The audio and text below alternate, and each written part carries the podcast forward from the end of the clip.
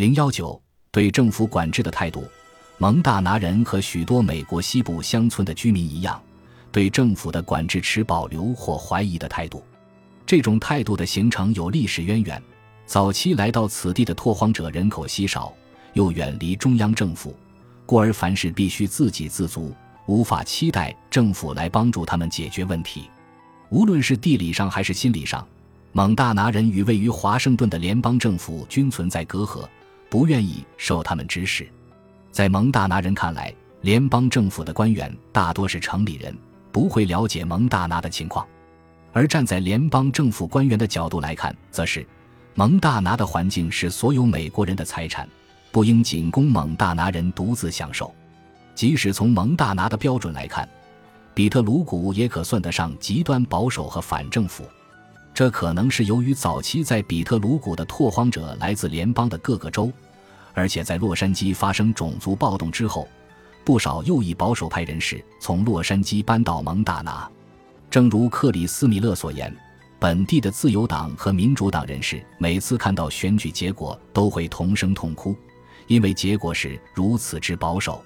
在比特鲁谷，激进的右翼保守派人士都是国民自卫队的成员。这个组织是由当地的一些拥有土地的人组成，配有武器和弹药，拒绝纳税，禁止别人踏上他们的土地。谷地有些居民尚可忍耐这些人的行径，而有些人则觉得忍无可忍。这种政治态度的后果之一，就是比特鲁谷人反对政府在此进行土地划分或规划。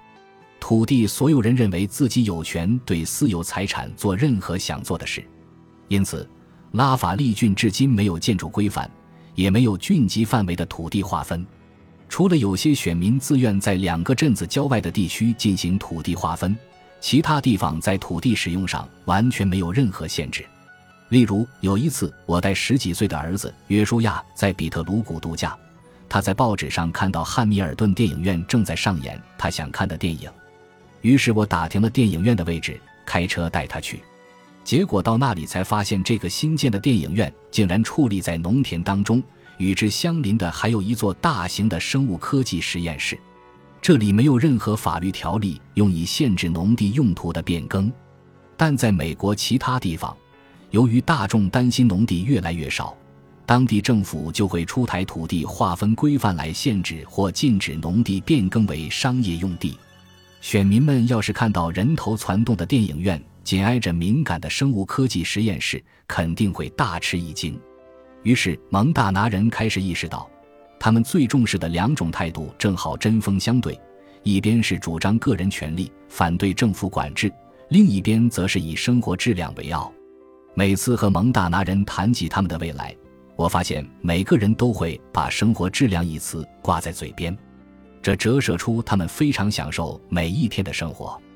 而像我这样来自外地的游客，只要每年能在这里待上一至两个星期，已经觉得是一种恩赐了。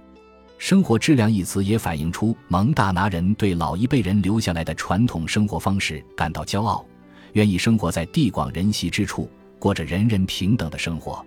埃米尔·俄哈德告诉我，比特鲁古人希望过着安静的田园生活，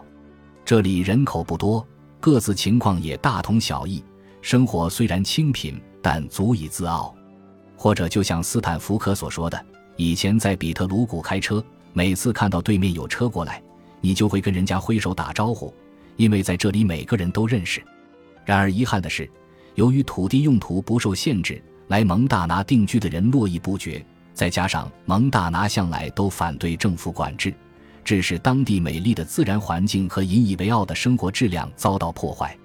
斯蒂夫·鲍威尔的这段话可算是最好的解释。我告诉我的地产经纪人和从事土地开发的朋友，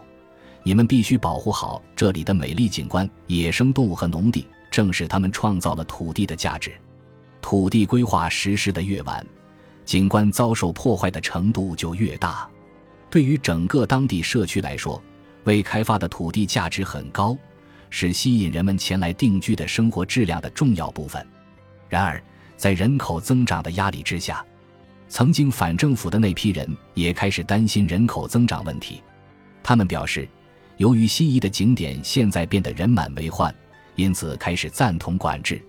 一九九三年，斯蒂夫·鲍威尔在拉法利郡担任委员时，曾召开公共会议，开始讨论关于土地用途的规划，并鼓励大众都来思考这一问题。然而，顽固的民间武装组织闯入会场，公然用武器威胁其他居民。斯蒂夫也因此在后来的选举中败北。蒙大拿本地人对政府规划的抗拒和该郡对政府规划的实际需要，这两者间的冲突如何才能解决？这个问题的答案目前尚未明了。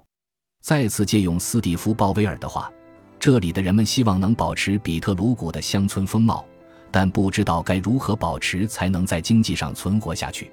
兰德林德伯和汉克高兹也表达了相同的看法。最根本的问题在于，我们如何一方面坚持那些当初吸引我们来到蒙大拿的美景，而另一方面则对付不可避免的变化。